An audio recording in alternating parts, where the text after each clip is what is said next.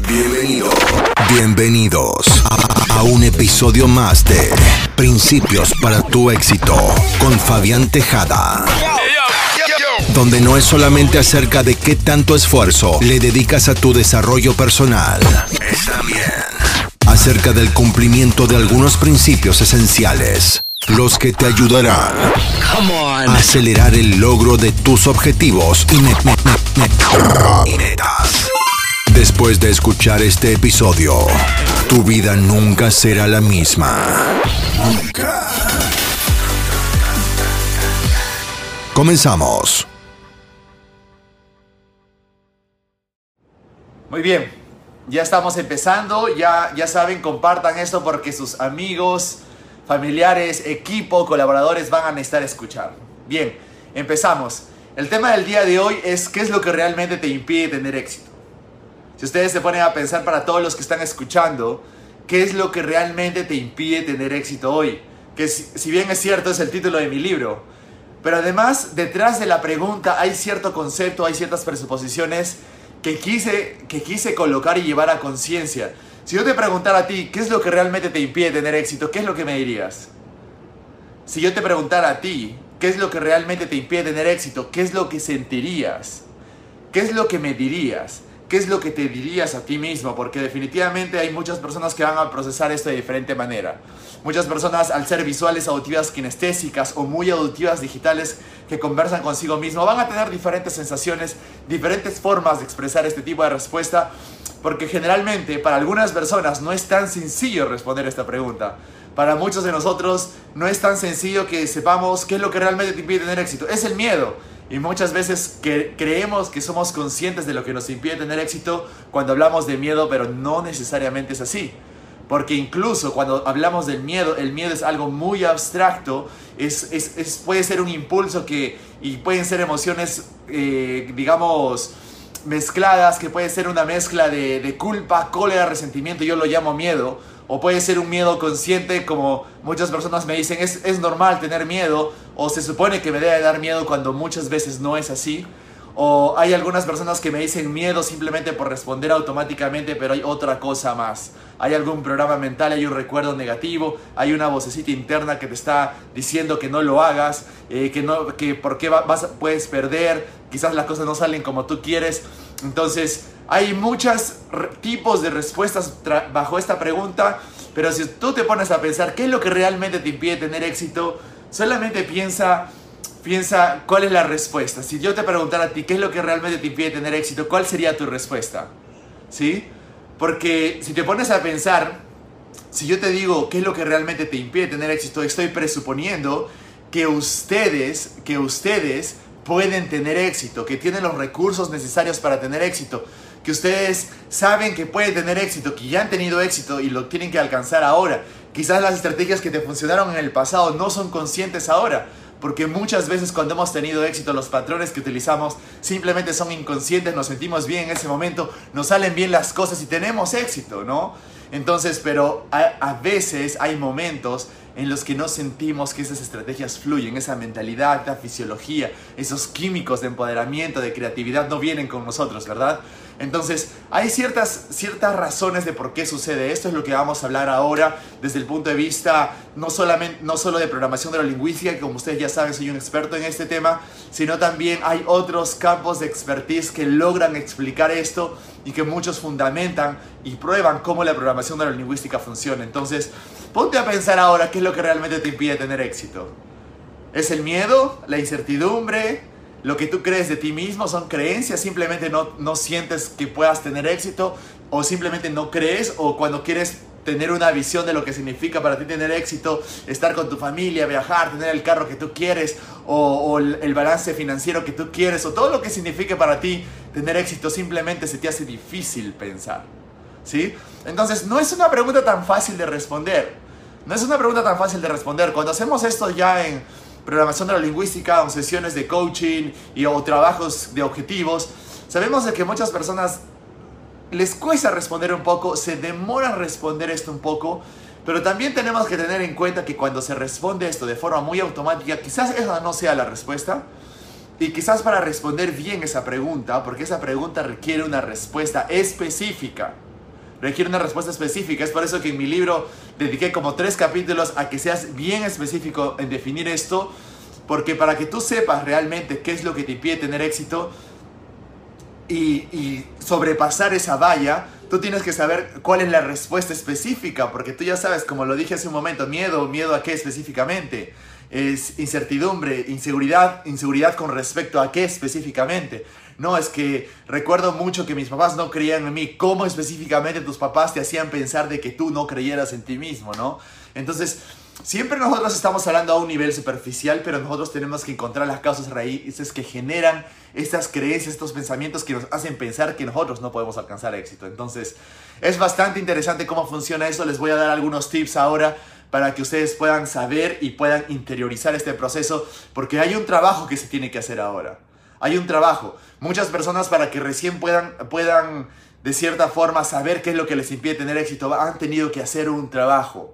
Y esos, trabajos, esos trabajos vienen en entrenamientos, leyendo libros, con procesos de mentoreo, de coaching, de, de entrenamientos vivenciales, etc. Una persona tiene que estar inmersa en el trabajo para que para que realmente pueda venir eso a la conciencia, porque cuando no somos conscientes y simplemente no tenemos los resultados que queremos, simplemente no alcanzamos lo que queremos, simplemente no tenemos nuestro objetivo al alcance de nosotros, es porque hay un programa inconsciente que está corriendo y tenemos que hacer el trabajo específico para saber eh, definirlo, descubrirlo, especificarlo o muchas veces recuperarlo. Porque lo que hace la mente inconsciente es distorsionar, generalizar y eliminar mucha información del pasado que quizás se ha convertido en programas y que hoy nos impiden tener éxito. ¿Sí? Entonces quizás yo quiero hacer una conferencia en frente de mil personas, pero siento mucho miedo y tengo pánico al escenario y esos, tipos, esos miedos típicos que existen. Entonces, si tú te pones a pensar, eso tiene una causa raíz. Uno no nace teniendo miedo al pánico escénico o miedo a hablar en público. Y hay personas muy curiosas que te dicen, bueno, Fabián, cuando estoy con 50 personas, hablo bien. Cuando hablo con más de 50 personas me pongo nervioso. Entonces, ¿qué realmente hace la diferencia? Si tú estoy, estoy seguro de que no has contado, hay 50, estoy tranquilo, hay 51, uy, no, ahora tengo que tener pánico, ¿verdad? Entonces, inconscientemente uno crea sus mismos problemas. Somos nosotros quienes creamos nuestros, nuestros propios problemas. Entonces, si te pones a pensar qué es lo que realmente te impide tener éxito, es, es, es, algo que tú tienes que saber definir de dónde viene ese programa, cómo lo estoy corriendo, de dónde específicamente. Fue un evento negativo que fue muy traumático, mucha intensidad emocional. ¿Qué es lo que fue específicamente? Entonces, es algo bien interesante que nosotros debemos hacernos preguntas constantemente porque mientras alcanzamos objetivos en la vida van apareciendo nuevos retos. Quizás ya superé mi miedo escénico, me siento muy bien, tengo la seguridad, estuve en un escenario y con mucha confianza y seguridad y mi mensaje llegaron a las mil personas en el escenario, las más de, más de mil personas y luego me coloco otro objetivo. Ahora quiero hablar en frente de cinco mil personas en una audiencia en el extranjero y quizás con otro idioma y empiezan a surgir otra vez algunas, algunas emociones, algunos recuerdos. Todo eso que puedas sentir que te impide alcanzar objetivos de la forma que tú quieres alcanzar, han sido programas del pasado y que de alguna u otra forma uno lo generaliza diciendo tengo pánico escénico. Pero ese pánico escénico es muy general. Ha eliminado información ha distorsionado información. Un evento pequeño en el pasado se ha distorsionado y ahora lo llevas a la magnitud del objetivo que tú tienes. Ha generalizado, porque muchas veces es como una persona quizás tuvo un evento a los a los 10 años y salió a hacer su exposición en su colegio y quizás ese día no se preparó bien y sintió muchos nervios, el profesor le dijo no sirves para hacer presentaciones en público y está cargando esa creencia y generalizó, generalizó todo y ahora su creencia dice siempre tengo miedo a hablar en público. Siempre he tenido este miedo. Cuando no, ha habido un evento particularmente cuando tuvo 10 años en el, que, en el que alguien le dijo eso y como su intensidad emocional estaba alta, se guarda como un programa, decido inconscientemente tener miedo a hablar en público, ¿verdad?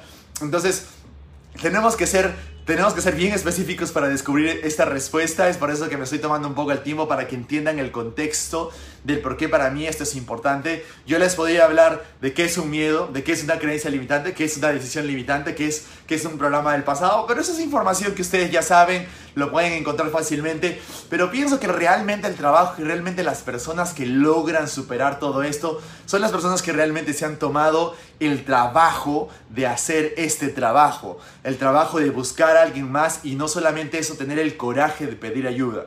¿Por qué? Porque estos programas son inconscientes y desde que son inconscientes desde que son inconscientes, uno tiene que hacer el trabajo para hacer llamados a la conciencia, que no somos conscientes. Si tú respondes una pregunta, normalmente cuando yo estoy en una sesión y hago la pregunta, ¿qué es lo que realmente te pide tener éxito? No, que es una de mis preguntas favoritas, todos ustedes que, que se han entrenado conmigo. Y yo siempre, y las personas me responden algo automáticamente, pero normalmente no es esa respuesta la adecuada. Normalmente es lo que hay detrás, lo que estoy guardando, lo que he decidido reprimir, lo que he decidido olvidar, lo que he decidido no contarle nunca a nadie porque es un, evento muy vergonzoso para mí, así que no lo voy a decir, simplemente lo voy a generalizar y voy a decir tengo miedo. Entonces, es un trabajo que uno tiene que hacer y también tiene que saber conducir a un nivel de lenguaje de precisión para poder obtener la información. En PNL lo llamamos metamodelo. Pienso que es la mejor estructura para poder hacer las preguntas adecuadas y obtener la información de lo que hace el cliente. Pero hay que tener en cuenta de que nuestra mentalidad tiene que saber entrar a la mente inconsciente, porque nuestra mente inconsciente tiene niveles. Hay cositas que salen muy a la superficie que lo puedes hacer de una forma conversacional con coaching, sí, pero hay cosas que están muy a nivel profundo. Hay cosas que hay creencias, hay patrones, hay cosas que ni siquiera están en nuestra conciencia. Pensamos de que todo está andando bien hasta el momento en donde no empezamos a tener los resultados que queremos, ¿verdad?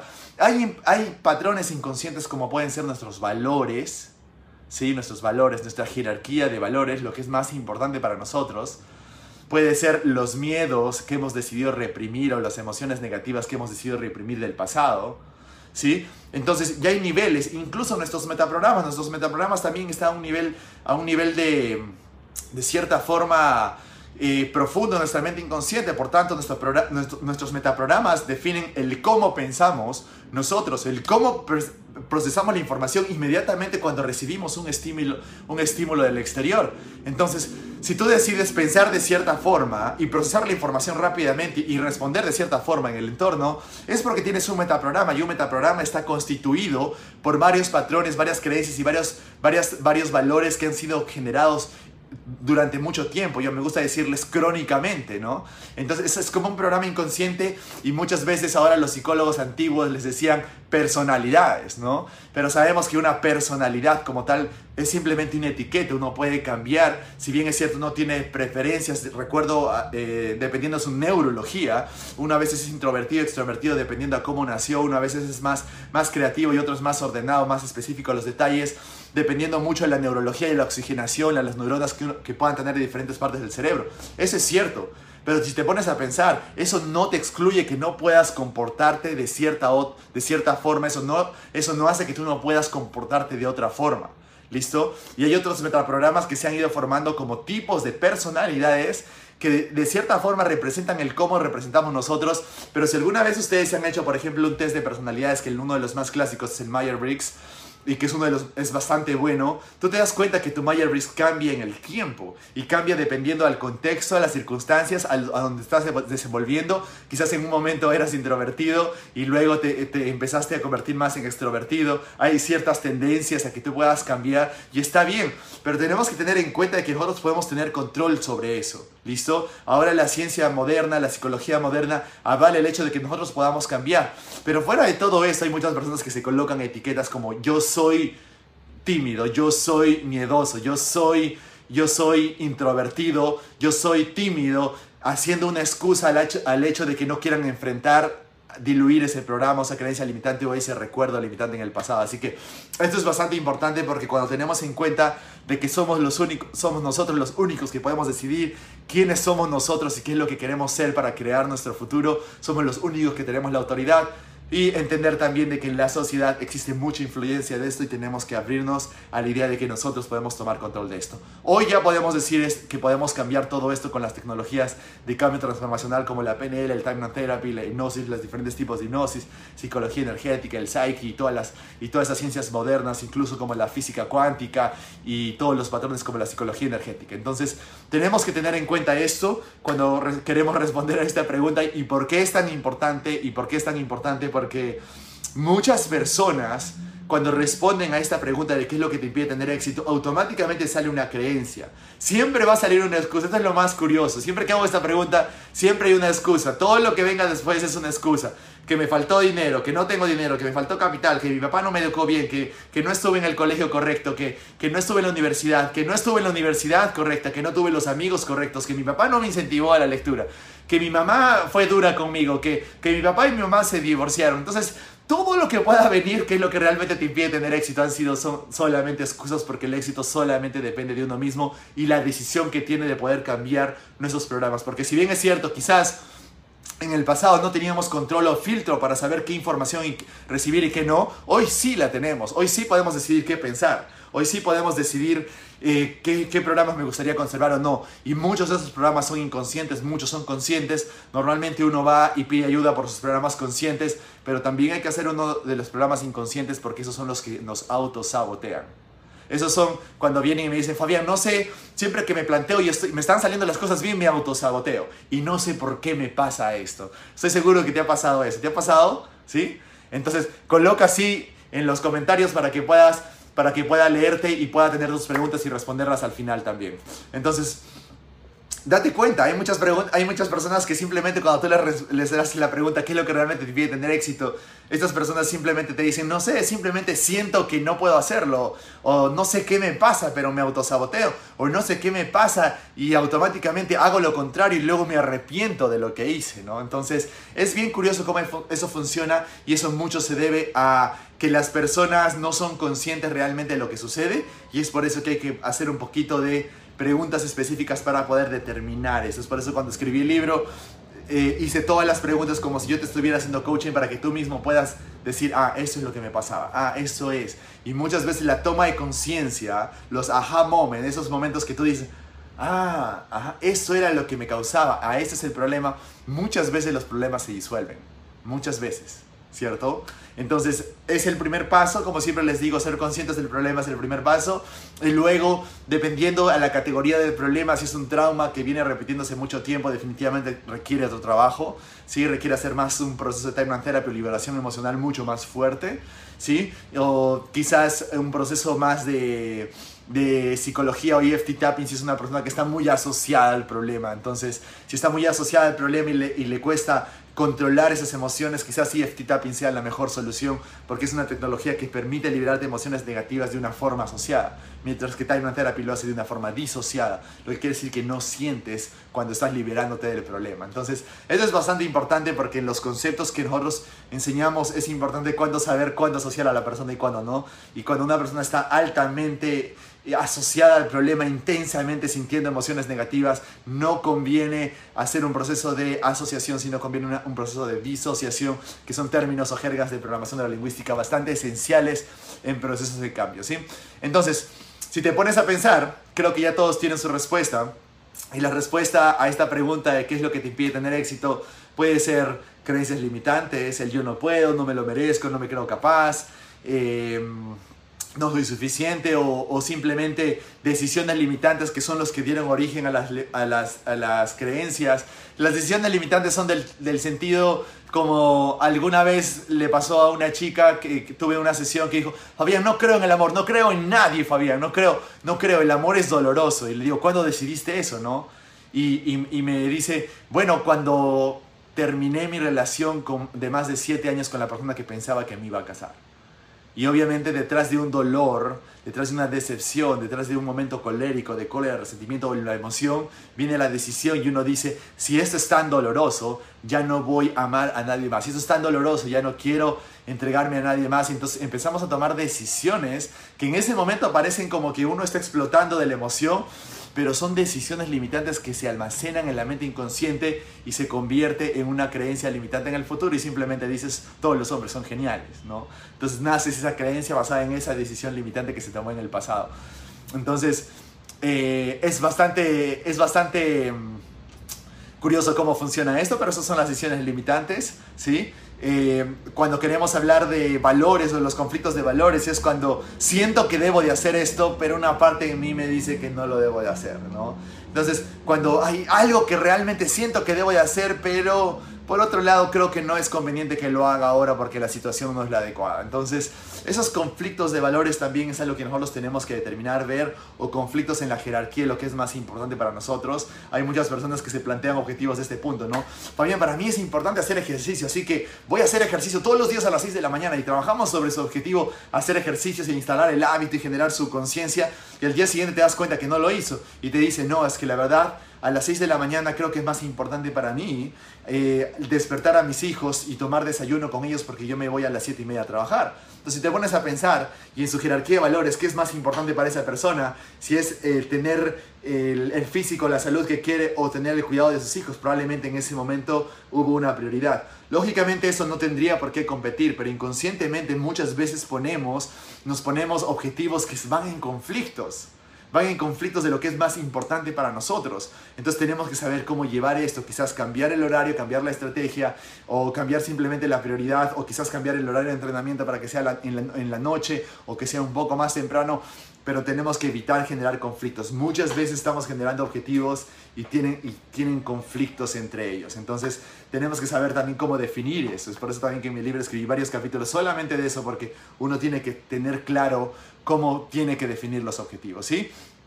Y también tener en cuenta de que no solamente es eso, sino las emociones negativas, eh, los recuerdos negativos del pasado, que también influyen, por ejemplo, si una persona está pensando automáticamente en miedo al rechazo, cuando una persona siente miedo al rechazo, está imaginando, si tiene una imagen de que lo está rechazando, es imposible tener emociones si no tengo una reproducción eh, pictórica, una reproducción holográfica de que me están rechazando, de que me estoy sintiendo mal, o me estoy diciendo algo, o tengo un recuerdo en el pasado de cuando me rechazaron alguna vez y lo estoy reproduciendo ahora. Entonces es bien curioso que no solamente cuando hablamos de esto, no solamente son las creencias y los valores, o los conflictos o las emociones negativas, sino también qué hay detrás de eso, qué hay detrás de ese pensamiento que te impide avanzar. Y son muchas veces las, las figuras mentales, las figuras holográficas, las vocecitas internas, o, las, o los principios somáticos, porque muchas veces simplemente siento que me duele el pecho, simplemente siento que mis manos empiezan a temblar y me empiezan a sudar y no sabes por qué, ¿verdad? Entonces eso se puede colapsar rápidamente con técnicas de PNL, pero uno tiene que ser consciente de eso y a veces no somos conscientes de cuál es la causa raíz, pero eso son las representaciones internas, es lo que hay detrás del pensamiento, eso lo trabajamos mucho en programación de la lingüística y son algunos términos que nosotros tenemos que saber controlar para tener rápidos, cambios más rápidos y inmediatos y duraderos, ¿no? Entonces, eh, la pregunta va en definir ustedes qué es lo que realmente específicamente les impide tener éxito, tiene que ver con todo lo que les acabo de mencionar, eh, generalmente es todo esto pero tenemos que ser bien específicos. Si es un recuerdo, ¿cómo es ese recuerdo? Si es una imagen, ¿qué tiene esa imagen? Si tú te dices algo, ¿qué te dices específicamente? Si tú sientes algo, ¿dónde lo sientes específicamente? Si tú sientes miedo y te tiemblan las manos, ¿cómo tienes ese miedo específicamente? Si tienes un recuerdo, una creencia, ¿cómo es esa creencia? ¿O qué te, hace, qué te hace pensar eso específicamente? Entonces, ya ahí viene el trabajo de poder liberar todo o hacer todo el trabajo en sí. ¿Por qué te digo esto? Porque cuando tú te refieres a esto, tú tienes que entender de que yo puedo solucionar cualquier problema. Es lo que siempre hacemos en nuestros entrenamientos. Preparamos a todos los alumnos en la HPNL para que tengan la capacidad de resolver cualquier tipo de problema. No tendríamos por qué resolver, tener problemas para resolver un trauma, una creencia, un, conflicto de valor. Eso es bastante fácil para nosotros. Pero el trabajo y la, y la sapiencia y la sabiduría y la experiencia está en definir qué es específicamente lo que le impide tener éxito a esa persona. Y entonces tenemos que entrar a indagar mucho esto.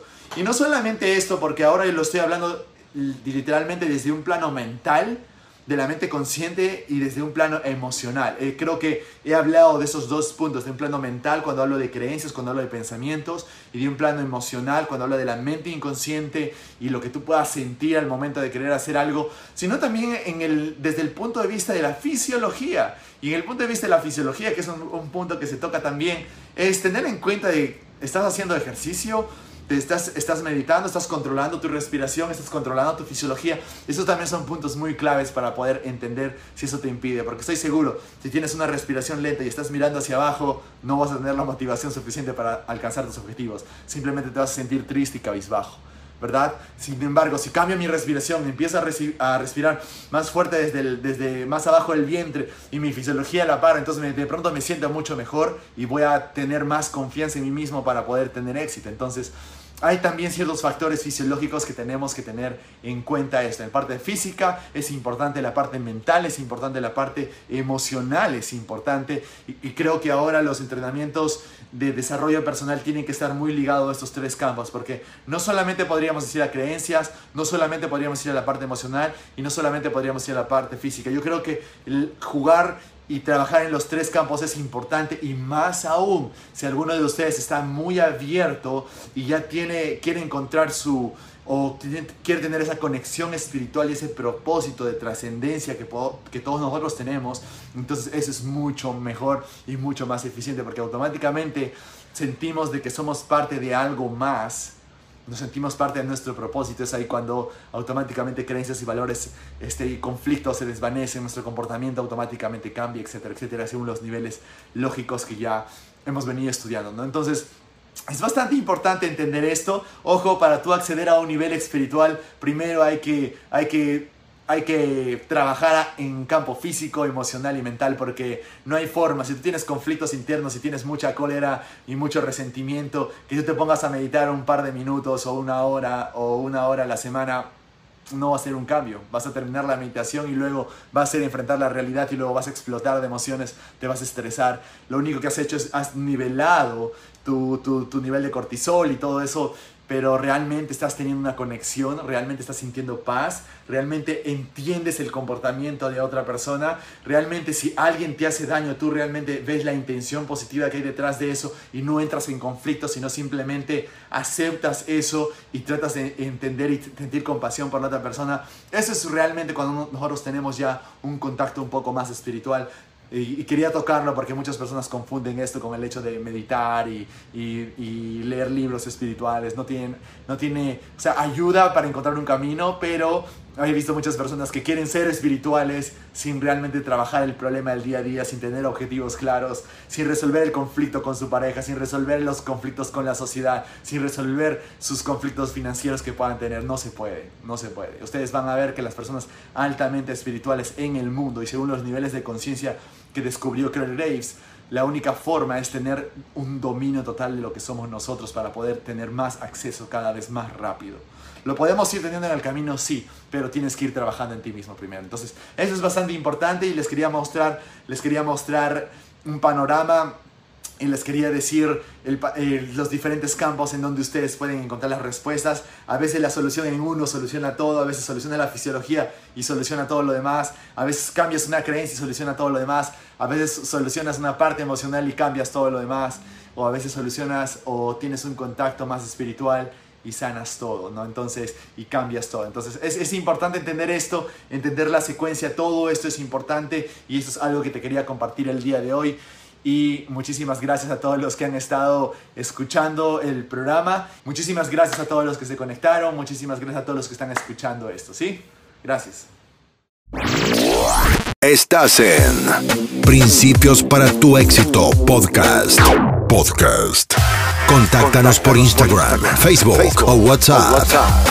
Para más información, no dejes de visitar nuestro sitio www.ahpnl.la.